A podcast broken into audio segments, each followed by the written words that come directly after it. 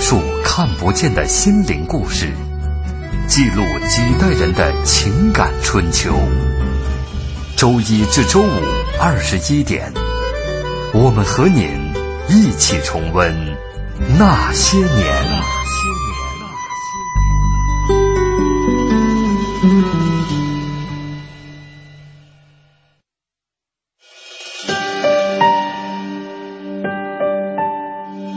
那些年，他们很卑微，说句不好听的，你现在什么都没有了，那命也就不值钱了。那些年，他们很无畏。为了胜利，向我开炮！那些年，他们很悲凉。带上我，他是不是气你？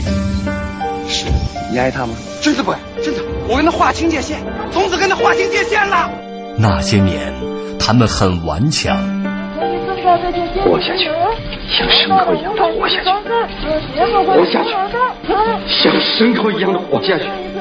那些年，他们守望幸福。爸，咱这回还有别的幸福吗？哼，只要你好好活着，就能碰到好多好多好多的幸福。我的儿子，你就没事偷着乐吧。岁月流逝，情感永恒。那些年，中国人的情感春秋。春秋。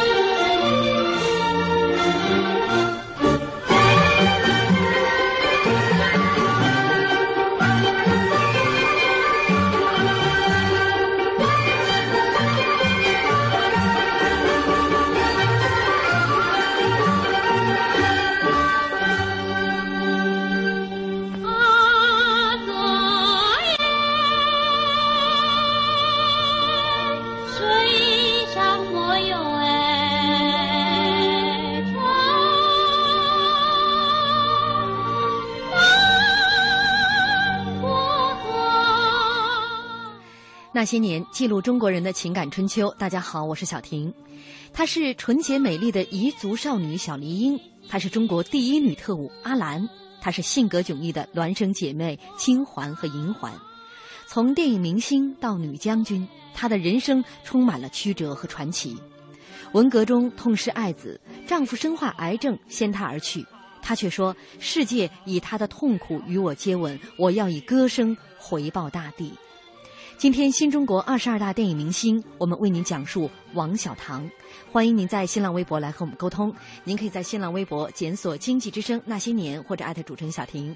今天直播间两位嘉宾，一位是阮谷森老师，阮老师您好，您好，听众朋友晚上好。嗯，还有一位春伟，嗯，小婷好，大家好。嗯，呃，刚刚大家听到这首歌是来自于电影《神秘的旅伴》当中的这个插曲啊，名字呢叫做。呃，免桂花开十里香。对，阮老师，您那个年代人应该对这歌特别熟悉了。对，这个当时很流行啊。嗯嗯，这个一首歌有多流行，就说明这部电影在当时有多风靡，对吧？因为它的歌声的这个传颂前提是什么？人们是入戏了，嗯、入戏以后。把自己会想象成，如果我是当事人会怎样？ 这部电影呢，也是我们今天要讲述的人物王小棠，她从影的第一部啊，嗯、呃，这个荧幕形象就是这个彝族的少女黎英、嗯、啊。说到这个王小棠从影的经历，其实呢，也是我觉得挺曲折的。首先，她进入部队就是一个呃一般人啊。可能在当时那样的一个境呃境况下，是很难进入到部队文工团的，因为毕竟嘛是已经是解放了，有点偶然性。嗯，对，呃，以他，但是他有他的好处，就是他从小他这个家庭啊，嗯、他学京剧，他学京剧，对，嗯、而且我们看到的话，他们家庭就是几度搬迁，嗯、几度搬迁以后呢，带给他的这个，就其他人可能会觉得这是一种漂泊了，嗯但对他是一种语言的积累。他会好几种地方方言，对。然后在这个语言的这个积累当中的话呢，我们又看到他的这个京剧是一个童子功，嗯，童子功其实是因为我们都知道，古典的东西、经典的东西，它有个最重要的东西是什么？它是把前人的东西进行一个积累，嗯、然后归纳出来。那么在这个时候，实际上他没有登台之前。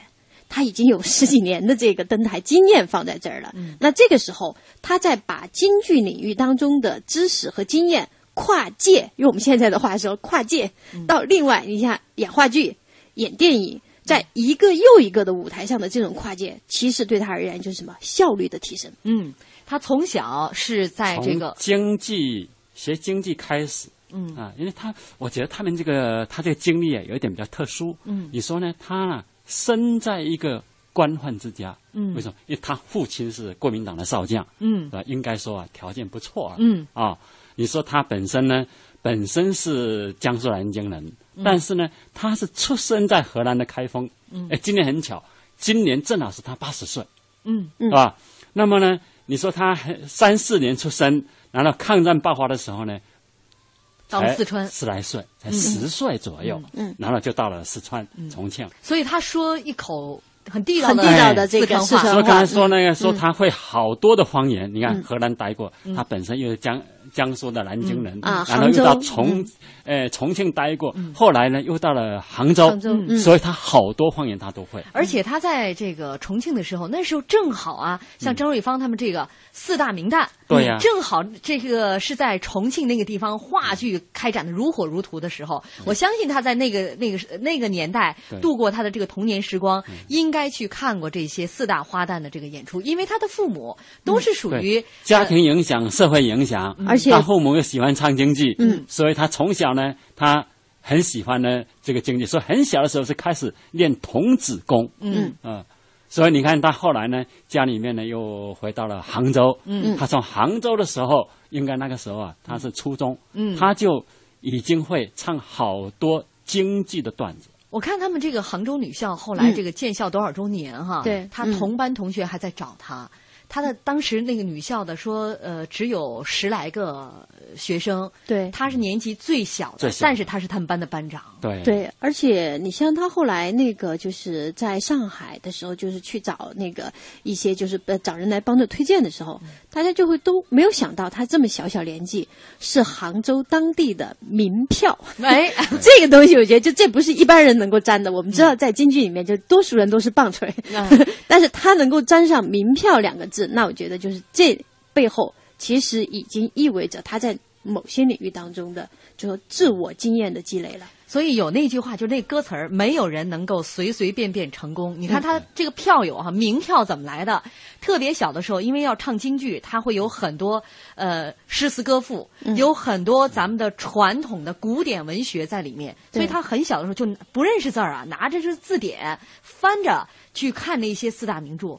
因为这些，你了解了这个原著，可能才会对你在京剧表演艺术当中的一些段落、一些桥段有更深的这个理解。嗯，还有一点，我觉得他就是一九五二年嘛，嗯、他是十八岁，然后就参军了。嗯，你想这么小的年纪参军了，然后随后的话又进入的是，你像京剧团、话剧团，然后就这一系列。像他五八年二十四岁进到电影制片厂。我觉得他这个本身啊，好像是种惯性，生活的惯性。嗯你说呢？他学的从小学的是京剧，对吧？嗯。然后呢，十八岁的时候呢，他当时啊，原来想的是想考上海的技专，嗯，的戏剧专科学校啊，专门去唱京剧去、哎。然后呢，他很巧，因为他母亲呢、啊、认识那个黄宗英，嗯，所以呢，他去拜访黄宗英。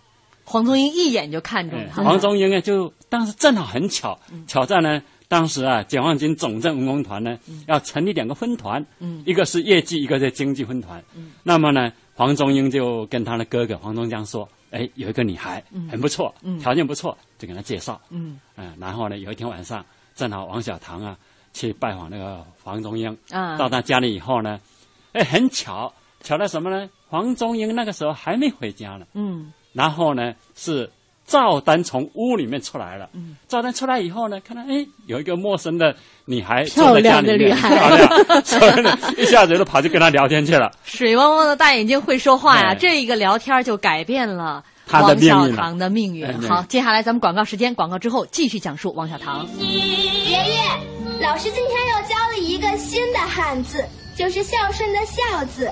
您看这个孝字，老在上，子在下，意思是孩子背着爸爸，孩子照顾老人，就是孝啊。嗯，咱们的汉字啊，不但象形，而且会意。一个“孝”字，老在上，子在下，是长幼次序。在我们中国文化里啊，有孝心，也有孝行，才是孝啊。讲文明树新风公益广告。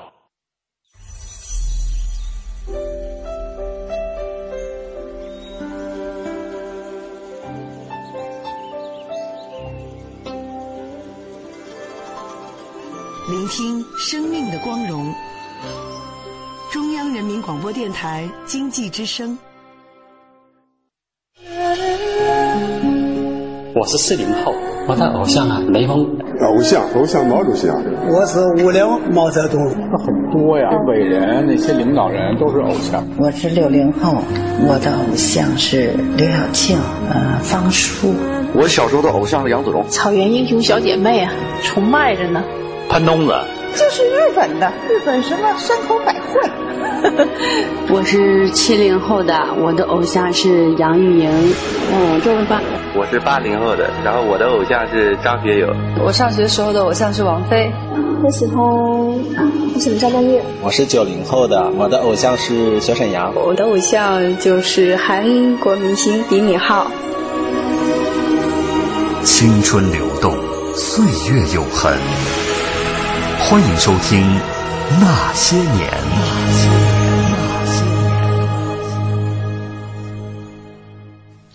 欢迎大家继续锁定正在直播的《那些年》。今天新中国二十二大电影明星，我们来为您讲述王小棠。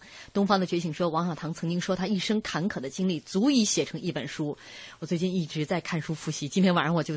要来听他这一本书， 现在这本书讲到哪儿了？讲到了一九五二年，他随军啊，去参加到了这个解放军的呃总政文工团，但是进入到的是这个京剧团。京剧团，我们也刚才说了，是其实呢，当时呃总政文工团招的都是一些社会名流了，嗯，都是一些名角了，但是王小棠她是一个白丁，虽然在这个京剧票友界，她是一个名票。但是要跟这些名角儿要比起来，真正走到了这个京剧团，他发现自己跟人家差距还是很大的。嗯，有很多这种基本功，呃，这个包括有一些人家这个武生啊啊，这个他一看跟人，因为他毕竟年龄也大了嘛，十来岁嘛，有一些这个基本功，就必须要他付出别人两到三倍的努力，才能够迎头赶上。啊，他就这一路上跟着一火车的名流， 就来到了北京。当时在来北京之前呢，他的父母还不放心，因为这个这次招的这些呃演员当中，只有他是一个学生，嗯、而且是十几岁，其他人都有生活阅历。然后对于他这样的一个，就是说一张白纸一样的孩子，嗯，嗯那个时候还是有家访的，就是这个孩子要参军了，然后黄宗江呢。就到他们家去家访，他的父母不放心。黄宗江指着自己左胸前“中国人民解放军”这个胸牌儿，对王小棠的母亲说：“伯母，您放心，您把女儿交给这七个字儿，错不了，错不了。嗯”所以他的这个父母放心的就让这个王小棠跟着黄宗江他们这个部队到了北京。那接下来到北京之后，呃，刚才我也说了，其实这个京剧团里边，呃，他之前是名票。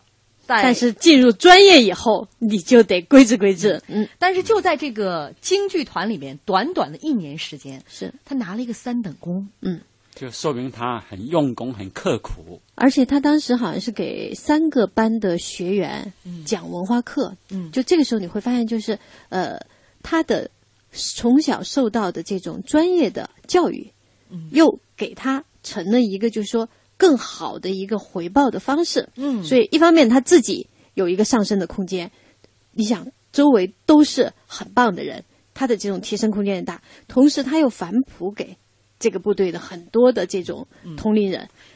嗯，因为这个有社会阅历的人呢，文化的水平又不如王小堂，所以王小堂他这个晚上还得给这几个班的学员来讲文化课。对，这其实就很像我们就是八十年代末，嗯，就是九夜校是吧？呃，对对对对对对，夜校就大家就是全部都在补课，嗯、然后你可能就跨越十几二十岁之间，然后大家都是在学习和改变自己的一个阶段。嗯、这样的话，嗯、很多人呢也愿意帮助王小堂，他在专业方面的一些不足，呃，短短一年时间，他荣立了一个三等。等工，当时他这个三等功是全团请求的，因为大家觉得这孩子太难了，每天只睡俩小时。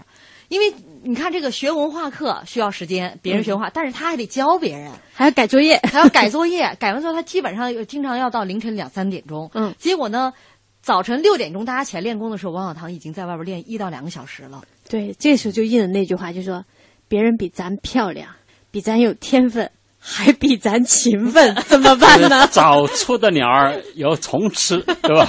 早起的虫儿也被鸟 吃。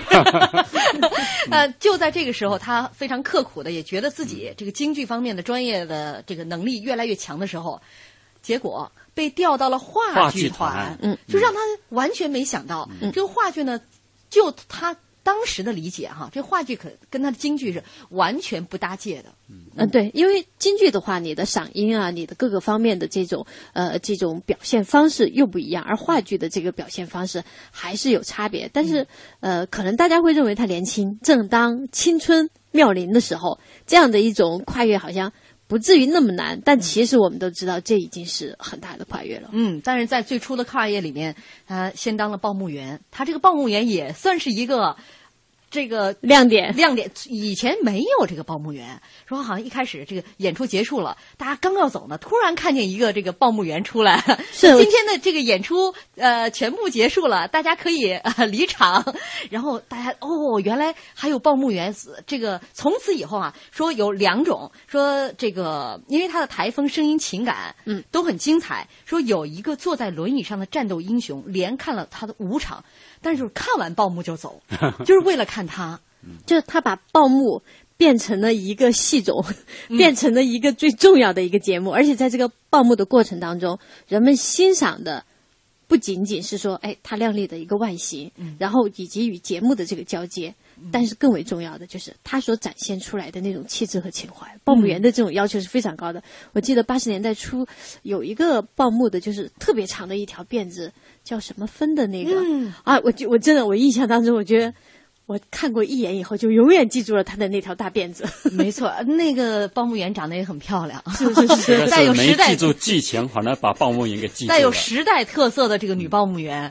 嗯、那说到这个，她那一段在话剧团。的这个起初的工作，还有啊，就是演群众演员。当时这个大戏《冲破黎明的黑暗》，罗老师那个时代您看过吗？这个我没看过，但是我听说过。嗯，因为他们这个《冲破黎明前的黑暗》呢、啊，这个好像还当时还算是比较有名的一部话剧。嗯啊，他在这部里话剧里边就是充当群众演员，嗯、而且啊，他京剧练多了，那个走台步嗯在那个舞台上是跟其他演员有点格格不入的。对，哎对。这是因为，而且那个京剧演员的那个台步，有的都已经是几级演员了，还会被同行说连个步都不会走。 但是你要知道，这个连个步都不会走， 他其实是要求你的那一板一眼。嗯但是你要把这些，就是你端着十几年的东西放下。这首先是第一步，还有不像现在，你有个镜子啊，有个这个这个这个摄摄像的这些设备，嗯可以倒过来看自己的缺点， 你只能靠别人但是那个时候没有，嗯、对他就怎么样把自己练了十几年的这个童子功，这个走台步的这个范儿放下来，然后融入到这个真实的呃，因为。舞台表演嘛，可能有些夸张，但是在摄像机的镜头前，如果电影表演，它要求的是自然。对，怎么样能够像一个正常人、自然人的这种表现，这个对他是一个特别大的挑战。他应该也是付出了极为非常惨重的这样的一个变化、一个努力。呃，因为尤其是在他这个呃这个年纪哈，呃，要把以前认为对的东西，换到另外一个认为对的领域当中，这种跨界。我们都嗯知道是非常不容易做到的，嗯、而且你跨界以后还要让你比你更长的这些人接纳你，又不容易了。嗯，但是那个时候除了当群众演员，还要给人干嘛？洗纱布。洗纱布。嗯，这个纱布，因为那时候舞台妆都是用油彩画的。啊嗯，对。然然后拿这些纱布去擦哎呀，擦然后擦完以后呢，还要接，还得把这纱布啊再重洗新干使净。用，哎， 嗯，就是在自己部队大院里边还方便，但是有很多地方呢，就是你要是下部队去演出，然后呢带着这些纱布到一个地方，先得看有没有水，对，洗完之后挂在车上都弄好了，然后换一个地方，演员用完了再洗，甚至等他出名了以后，演了《神秘的旅伴》这部电影以后，就大家都知道，哟，这是王小棠，他依然在洗纱布。对，他回到自己工作岗位，而且他当时给自己的要求是，自己出名了，你不能骄傲，对你得比以前洗的更好。比以就前是洗说的他更多。洗 纱布，同时呢也洗出了名，还嗯受到了表扬。啊，到对对对，在部队的啊黑板报上对专门来表扬他，所以就是这是他一个们每件事儿都做到极致的人。对，这是一个非嗯常认真的人。那接下来我们就要说一说他的第一部电影《神秘的旅伴》，咱们先来听一小段儿呃电影当中的这个片段。前天晚上，那个贵妇跑到我们家来，把世上的好话都说尽了，还说要加三倍的价钱。阿爹病了不能来，就叫我一个人跟着来了。他们不走大路，冒着雷暴雨还逼着走，到地方他硬要我做饭给他们吃。那个肖武，光欺负人。畜生！哎，小丽啊，你会绣花吗？会呀、你都喜欢绣什么花？我喜欢绣的花可多了，那个花白马上有一个打鸣的白公鸡，就是我绣的哦，这么说那匹花白马是你的喽？啊。那你为什么不管它呢？他们不叫我管那匹马，他们总是把一肚子挺重的盐给他驮。魏父说，这匹马放在马帮中间儿，我会照顾。我想他照顾就叫他照顾吧，他们对他倒是挺小心的。哎，吃吧。啊，小玲，小玲，哪有那么多的家常话谈呢？该睡了啊，是了，走啊，到哪儿去？那边儿货架子给你拼好了啊我在这儿歇，啊！你在这儿歇，我在朱大哥他们这儿歇。不要脸，走！你是我们雇来的，你才不要脸！你对是不是？你雇的是他的马，不是他。啊？你想打架？小五，来，干嘛？你想撒野？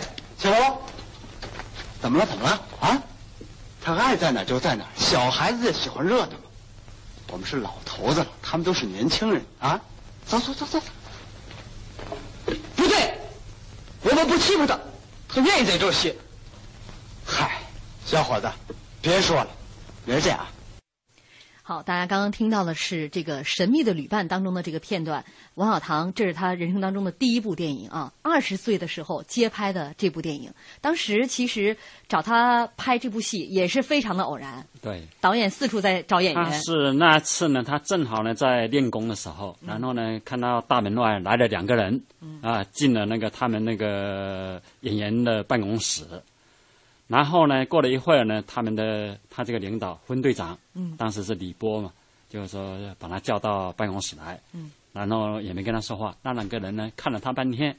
然后谁也就没理谁是吧也没理他，然后就让他走了安静。着他说他被人家看了以后啊，也不知道怎么回事，心里还很不舒服。嗯，可是过了几天呢，那个分队长就告诉他说，那两个人呐是长春电影制片厂的导演，说看上你了，让你去演电影。啊这样呢，他就开始了第一次电影的亮相。嗯，而且他就是第一次神秘的李那旅个伴，旅伴，嗯，而且他第一次这一亮相都是长春电影制片厂哈，你看这个就起步就很高，嗯哎，呃，关键她在这个影片当中的这个扮相也好，特别呃招人喜欢。对，当时大家就就你其实现在看剧照你都能够找到光青溜溜春的靓额丽头，那个眼睛咕噜咕噜的 那个就特别的机灵，是。哎，她这眼神儿可能也跟她练京剧有关系。对你其实看，因为你像当时就说，呃，梅兰芳当时就是为了练眼神儿啊，嗯就是不是那个训练鸽子嘛，然后他就是把他的这个眼神，你其实看很多京剧演员的那个眼睛，还有包括他们要勒头的时候，他眼睛都其实略微有点儿鼓，嗯呃，其实这个当中的话呢，你现在看起来可能就是觉得，哎，他们好像跟别人，但是他这个眼神呢的那个提炼啊，上面确实是有作用。嗯，那这个第一部他演的是一个少数民族的这个彝族的少女，结果呢，紧接着《边寨烽火》这部电影又请到她来，当然她不是这个片中的这个女主角了啊，这部片子的主角是、嗯、呃男性，但是这里边戏份很重要。呃，这部片子的导演还是这个林农，就是第一部他的这个片子的这个导演。当时这个是一个彩色片，胶胶片很重要的，但是已经拍了五分之二的戏了。拍到那个程度，导演觉得主这个女演员不行，要换，然后就说换谁呢？这导演想了没想，就说我想换小丽英， 名字还用这个《神秘的旅伴》当中啊、呃、演员的名字，呃，也就是说想换王小棠。呃，说为什么？他就说了，很用功，这个演员很用功，嗯、所以我们想，这个王小棠第一次登到荧幕上，能够让导演这么满意，呃，大家都能够看到他的用功，就是他的回头客，记住他的不仅仅是他的外形。嗯，好，接下广告。交通银行提醒您关注央广财经评论。等老板加薪，不如自己加。不如自己加。现在来签约交通银行沃德新金定投组合，自动扣款，智能理财，马上加薪，还可获赠百元话费。详情请致电九五五九交通银行。健康美味就选双汇，双汇开创中国肉类品牌。奶瓶三十五，背带裤一百二十九，学步车四百六十八。姐，这小家伙开销可不小呢。自从儿子出生以后啊，我都好久没有买过新衣服了。你姐夫也不送我花了。姐，过日子不能光靠省，还得学会经营呢。你得学学理财了。据我了解呀，白银投资就不错，只看一根 K 线图，二十二小时随时交易，模拟一次就会做。你边带宝宝边做白银，什么都不耽误。是吗？你再详细说说。你呀，发条短信八零八到幺二幺幺四了解一下，免费咨询。好，八零八到幺二幺幺四是吧？我现在就发条问问。白银投资让你的生活更美好，发送短信八零八到幺二幺幺四，发送八零八到幺二幺幺四，免费开户做白银。投资风险需谨慎。北京时间二十一点三十分，暴食中国经济，我是徐工集团王明。中国装备制造解决了百分之九十的创新难题，另外百分之十难题的破解，决定着我们能否迈向世界技术之巅。必须立足高端，创新先导，主攻高端，才能真正实现高端突破。暴食中国经济。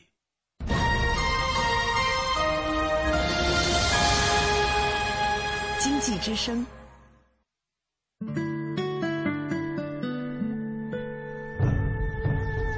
嗯中央人民广播电台经济之声。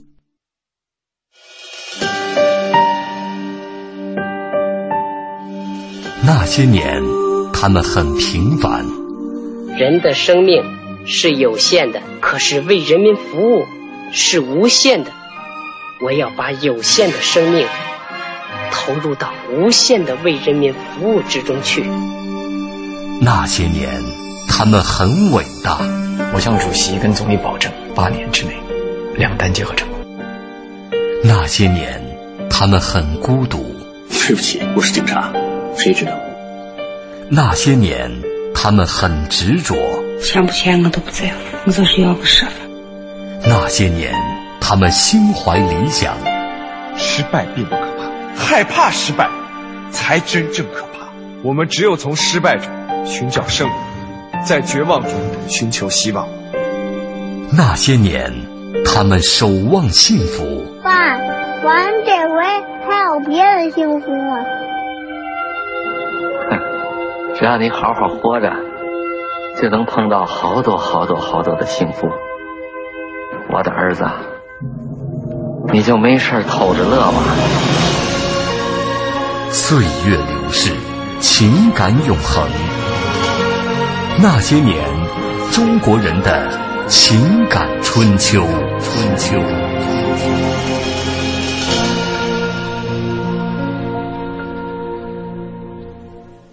欢迎大家继续锁定正在直播的《那些年》。今天新中国二十二大电影明星，我们来为您讲述王小棠。呃，广告之前我们说到了她的这个《边寨烽火》，这个《边寨烽火》她依然是饰演一个少数民族的这个妇女啊，已经结婚生子的这个家庭妇女，叫做马诺。其实这对当时年轻的王小棠来说，就好多人不放心，是认为她没有这个情感的经历嘛，毕竟她还没有恋爱结婚。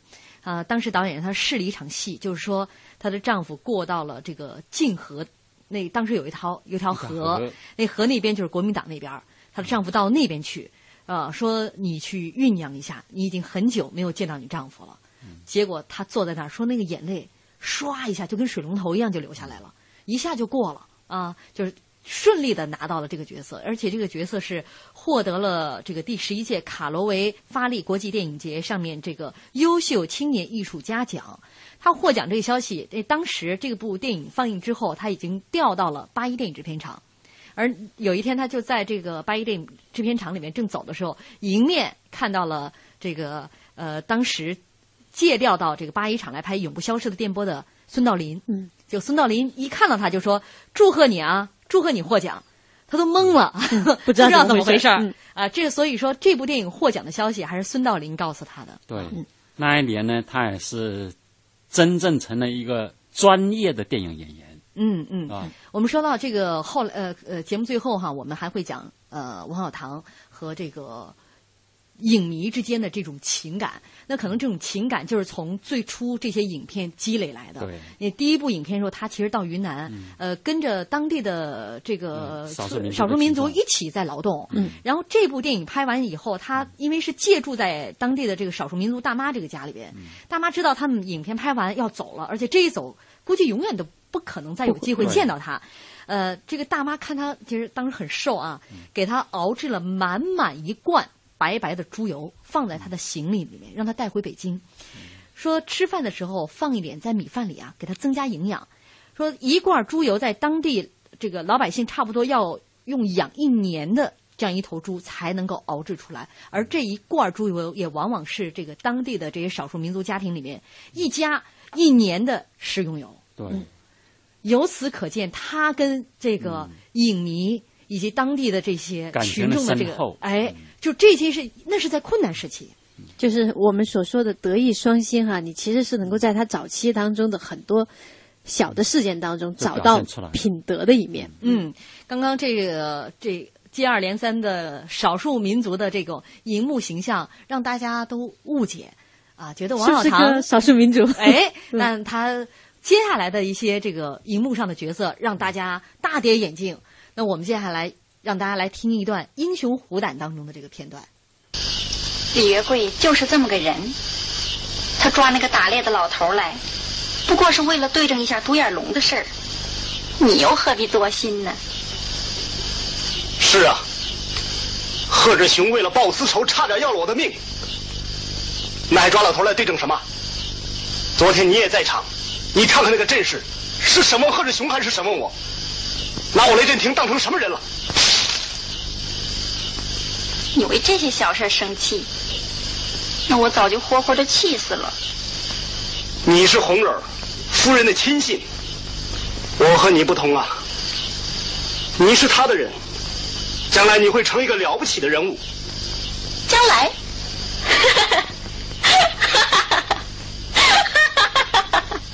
傻瓜，将来有什么用？将来我老了，一切都完了。人活着最要紧的是现在活得痛快。现在我年轻，现在我有很多钱，我应该到香港、美国去过几天舒舒服服的日子。都叫共产党害的。真婷，别生气了，像你这样的人，还怕什么呢？嗯，可是我现在的处境，怀疑、审问、侮辱，我受不了。真婷，别生气了，你是跟我出来玩儿，还是让我来这发脾气来了？哎阿兰，接我来的是你，打沙和旭跟我在一块儿的是你，在青石沟碰见贺志雄的也是你，你应该了解我。我了解你，李月桂也不是不信任你，他不过为你当初晚来了几天，怕你出过什么岔儿。哼，日子长着呢，将来他会了解我到底是个什么人。我们微博上踪影全无说，当年中国影坛最漂亮的女特务啊，就属阿兰和二十九号 了。二十九号就是这个施伟啊，对呃，阿兰呢就是王小棠饰演的这个女特务的形象。当时很多人都不能理解、不能接受、不能想象，说那么美丽纯洁的小丽英，那么善良温顺的马诺，怎么能够？这个摇身一变就变成了反派人物啊！说好心的观众还有呃一些同行担心，因为演出这个角色损害了他自身的形象。说有人找上家门儿，有人拦在路口，苦口婆心的劝王小棠，试图去说服他，让他放弃这个角色。然后，所以我觉得他这也是又从一个侧面看出来，这一个演员哈、啊，就是他自己自己心里很有数的。就是在他这么小的这个年纪当中，他都能够对自己的未来进行一个规划。嗯，他不是把自己就培养为某一方面的偶像派，他更强调的是作为一个演员，我所应该完成的角色的这个塑造。嗯然后你看，尤其是跨越很多年以后，我们倒过去看，就会觉得，哎，他是七朵、八朵、九朵、十朵、无数朵花的这种压制低，而不是某一个类型的偶像派。嗯，这个他自己觉得啊，就是说你要当一个真正的演员，那么呢，你就各式各样的不同的角色，你都要去尝试。嗯，你要是把这些演各种各样的角色啊都演出来以后啊，那你就是个真正的演员。而且那个时候的这个，我们知道电影表演有很多脸谱化的啊对这样的一些形式和内容，嗯但是阿兰这个女特务出现之后呢，呃，似乎大家没有那么痛彻心扉的去恨她，嗯 颠覆了那种过去那种那种标签化思维模式的、啊标签化的那种，哎就是说、嗯就以前的女特务是有标签化的对，嗯烫个卷发呀，抽个烟啊，然后那嗯当个然她在这里怎么边样，也有 啊也是卷发，呃，不是，也就是会抽烟。嗯那种标签化的话呢，会让你觉得是一种简单的思维。嗯，但是我觉得在这一部片子当中，它所给人们展现出来的就是嘖有点爱恨情仇的东西。哎，呃，当时有一段伦巴舞 啊，我不知道阮老师您那个时代看对那段因为情当节，时啊，像这种舞啊，那根本是社会上不可能有的，嗯对吧？那个，因为当时您当时看都解不知道那叫伦巴舞吧？嗯 不知道，不知道这叫论吧？就是说，姐的她那种跳舞这种方式，好像从来没见过，嗯，是吧？所以当时呢，她这种摇曳生姿的就过来了。那个呃，呃做一个反面的，就是电影当中的反面人嗯物跳这种舞，结果会变成社会上的很多年轻人，特别是男性，嗯，是吧？很喜欢，嗯就学这种舞。哦所以呢，在社会上呢，好像呢也有很多人呢、啊就变开始成专门流去行模啊仿这就是段哎舞模仿和流行，嗯啊，据说这部影片当时在前苏联放映的时候，一到这一段就全场起来就吹口哨啊对，就跟着这个节奏哎去拍手嗯对啊，然后所以我就会说这个舞蹈和声音哈，你像以前进那个刘索拉就曾经说过，他说他说他说声音是从脚步开始的。嗯，事实上，你看哈，他作为一个唱京剧的，然后包括后面的这一系列的演变，你会发现他对于多种艺术的融合的把握和那个，据说他学这个也只学了三天。嗯，没错，是跟他们这个剧组的一个老录音师学的。那位录音师学的呃这个舞跳的很棒，而且当时练的时候他在房顶上 练，大家都很怕他摔下来。我也很纳闷，为什么选择到房顶上练？是强调对于脚的这种准确的把握度吧？嗯第三天啊，反正这段舞就出师了，然后就有了大家在这个那个年代看的这部影片当中的非常经典的一个桥段啊，嗯跳伦巴舞的这个桥段。而且我们刚刚放映的呃，给大家这嗯个播出的这个片段当中，其实呢，呃，原来是有很多它的特写和近景的，但是在那个年代审片的时候说，这个特务也太漂亮了。对，因为他这个反面角色演的太出彩了，嗯等于把主角这个盖过了。嗯所以后来呢，还补拍了一些，就是说丑化他的一些这个反面角色这种形象的片子，嗯是吧？但是无论如何呢，就是说这部片子呢，他这种反面形象呢，必使他成为了一个雅号，就是中国第一女特务，嗯这么一个形象。啊，呃，当时这个他其实拍的都是一些近景，被迫就把他这个剪已经都剪接好的这个胶片都给他剪掉，所以呃，这包括他跳伦巴舞的情节是到八十年代初呃和八十年代中期重新复映以后，才恢复了原来的这个面貌。对那过去想看还没有呢。实际上啊，我觉得啊他这时个长反面形 反面角色啊，他演得好，实际上呢，反而也彰显了我们那个主角，就解放军那个卧底，嗯嗯这种他呢，这个抵制敌人的诱惑，嗯、那么呢，那个很坚强的革命意志。嗯，我觉得反而其实人家原来这个剧情呢、嗯、是呃，最终啊，这个阿兰是替。呃，当时咱们这个这个于洋演的这个副司令啊，挡了一枪，对，但是最后宋沈说这个不行， 呃，最终是呃让他就是向这个于洋开枪嘛，开枪，啊，就是换了一个版本，嗯、说这个电影完了之后大家都很惋惜啊，说其实阿兰还是可以改造好的嘛， 人们改造的是想改造的是一个漂亮的旅特务 啊、呃，后来连剪辑师都觉得非常可惜，因为近景当中、嗯、他的这个表演。呃，就是要看面部的这种微表情了，嗯、非常好。剪辑师把这个剪下来这些胶片呢，送给了王小棠，嗯、他自己做了一一个保留，保留这也是那个年代这样一部电影的一个遗憾了。嗯，但是这些遗憾的话呢，我觉得，呃，因为一个特定的历史时代，然后它会成为我们后面点评的一些花絮了。嗯啊，那说完了这个中国第一女特务这样的一个形象，接下来。呃，王小棠又自对自己的这个荧幕形象发起了一个挑战，就是在电影当中一人分饰两个角色，角色金环和银环，孪生姐妹，这就是《野火春风斗不成》成。嗯，咱们也是先来听一段这个电影当中的片段。总体来说，关敬涛给我的印象就是这样。嗯，根据各方面的情况看，我看关敬涛这个人有条件争取。你的意思是说？你看啊，现在城里头，除了有少数的日本鬼子，大部分是高大成的治安军，而高大成这几个团，真正能打几下的，还得数关团。如果我们把关团挖出去，就可以把整个的治安军给他打乱。对，至于高自平想拉高大成的关系，我看现在还没有什么基础。不过这条线索，我们不要把它放掉。嗯，我们要利用一切可能利用的条件。我看，咱们现在一方面加紧关敬涛的工作，同时下层工作也必须加强。下层工作倒有些基础。给肖部长的报告，今天就送去。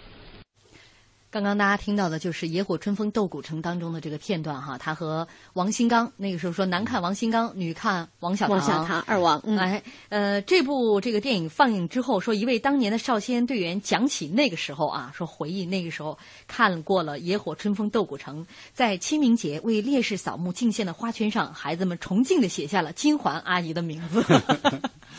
就已经成为一种标志符了。嗯、哎，可见这样的一个人物。呃，有多么深入人心？对啊，这也算是当时非常卖座的一部电哎影啊。他是给人家留下了很深刻的印象。我是觉得啊，嗯、就是说，呃，这么多年来，有很多演员呐、啊，就是一个人演两个角色。但是我觉得王小棠啊，在这个《野火春风斗古城》里面呢，他演的这个两个角色、啊，可以说是空前绝后。为什么呢？嗯、就是说。两个角色能够让人家在看电影的时候呢，一下子就能分清，嗯，谁是银环。谁是金环？为什么呢？他呢，两个人的这种性格啊，这个截然不分明，对吧？你说妹妹呢，银环她是热情文静，那个温厚机灵，但是呢，缺乏工作经验，这稍显得比较幼稚。嗯。那么姐姐呢，刚毅敏锐，老练沉着，走路一阵风，说话不饶人。嗯。这个两个人的这种性格啊，差异就比较大。嗯。那但是呢，我后来看到有些人呐、啊，他演那个两个角色，有时候一下子都分不清楚。嗯，谁是谁？嗯嗯，啊、但是现在啊，他这个真是嗯现在演员很幸福了，嗯、化妆啊，对吧？然后对全面的包装啊，就会让你觉得这个就这是两个人。嗯对，从穿衣风格上就能够明显的区分出两个人。嗯、可是，在那个时候，那个年代，演对，只能靠演员的去去演了、哎嗯、技巧。哎，那我看到一个这样的一个资料哈，说王小棠就为了演好《金环银环》。呃，拜这个实验语音学家周练福嗯为老师，嗯、他也就是成为这个老师的一个高足了。嗯，买下了一个小提琴的定音器，呃俗称叫做音笛儿。他把这个金环和银环的这个音高，就音准、音高定好了以后呢，用这个音笛儿测一下，然后两个人的这个音高是相差五度。嗯啊，这个金环声音的音高在什么上面？然后银环的音高在什么上面？然后相差五度之后，再来定两个人的音色、语速、语流。嗯，实际上在这个时候，我们看到的就是，他不仅仅是一个表演的艺术家，他同时是一个声音控制的艺术家，嗯甚至在声音控制当中，他能够达到用专业技巧和专业工具来剖析的程度。嗯，呃，当时就有一场戏要拍，这个姐妹二人同时在场的一场戏，那就要先期录音，通过特技合成，然后再后期录音。当时录音师呢就不放心啊，说这个先录金环还是先录银环？王小堂说一起录，录音师就就将信将疑啊，然后他试一试吧。结果放了一遍画面，王小堂把金环银环的台词同时录完，一次成功，就是让大家全都目瞪口呆。你这是一个什么样的一个？就是你在家有一个多么刻苦的自己的一个前期的训练，才能够达到这样的一这个一气呵成这样的一个效果。嗯对，所以我觉得像现在我们不是经常有这个中国达人秀啊什么，如果哪个达人能够也现场展示当年王小棠在几十年前的这样的一个技巧的话，其实很好多人就可能可以通关了。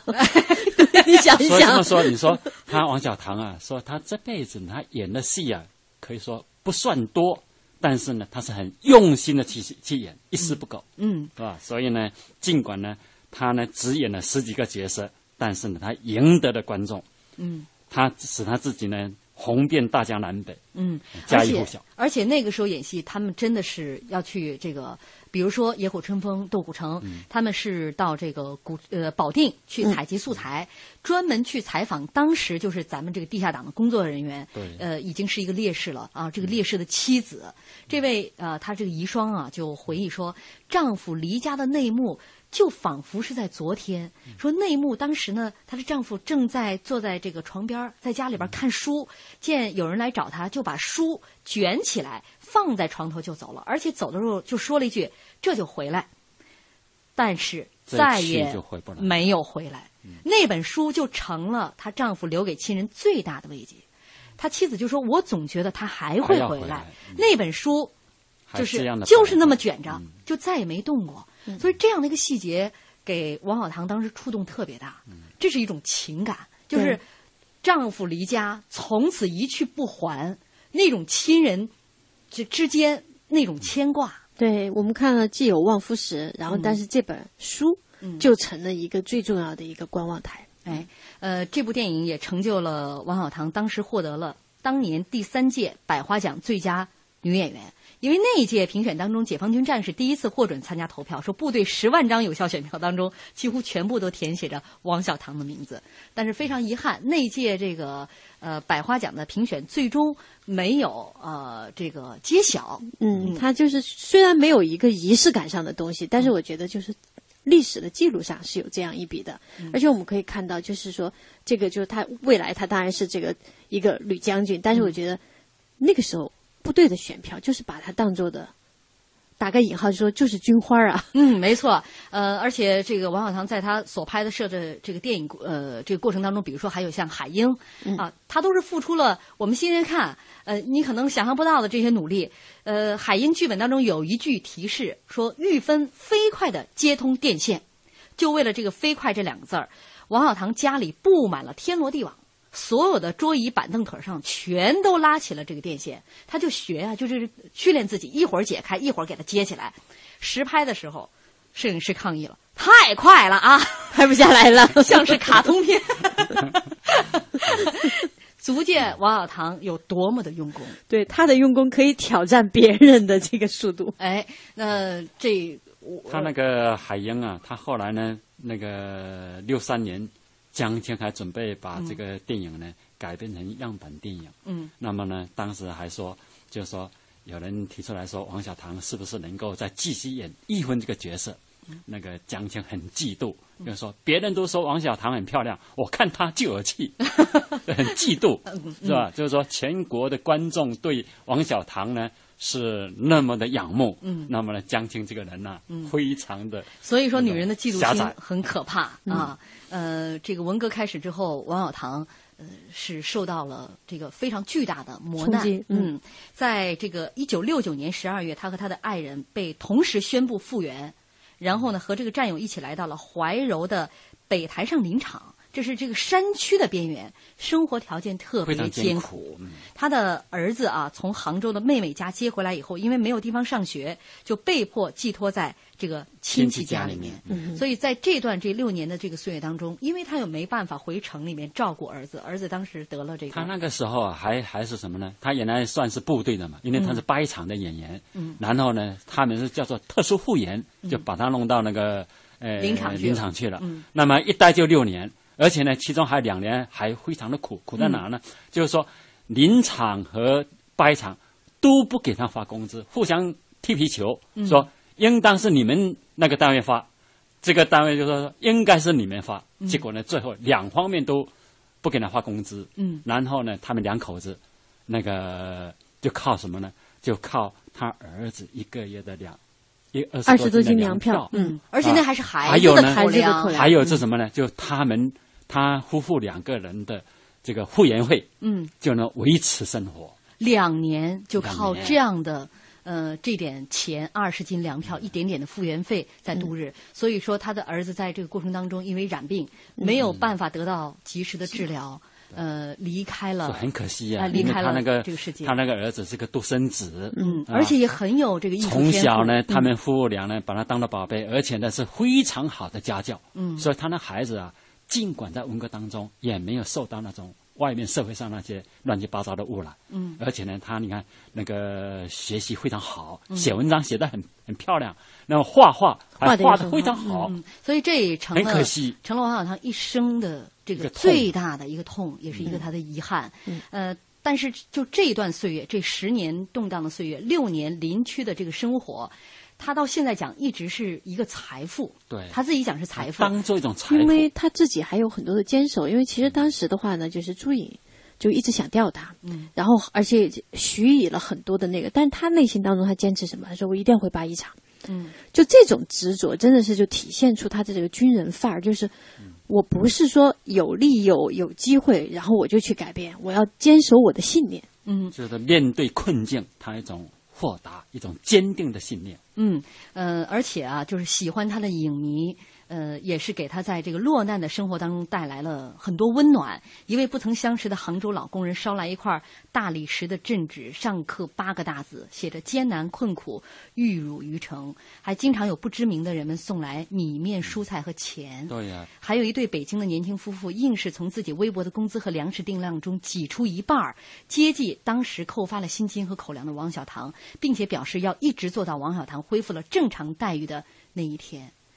我想，这一切就是王小棠之前所有的荧幕形象，打动了这些这么影迷多的关注，对陌生人对他的情谊，其实就是他真实的一个价值体现。嗯，呃，这个文革之后，王小棠复出，呃，也是自己啊、呃编剧，你包括《翔》这部电影对是他复出之后的第一部影片，自己包括里面的歌曲自己是编自己导，嗯那个还甚至连歌词他都自己写。嗯，呃，他为什么就是之后也没有继续再要孩子？就是觉得艺术生命太短暂了，他必须要把之前失去的时间要补回来。对这种迫切心态，我们没有经历过十年时间被人拿走，你无法去从事自己热爱的事业的人是无法去体会到的。对嗯你像他的出任导演都五十岁了，而五十四岁就开始当这个八一电影制片厂的这个副厂长，嗯这样的一个时间对他来说更为重要。嗯，uh, 呃，而且他在这个这个当八一厂的副厂长，这也是八一厂第一位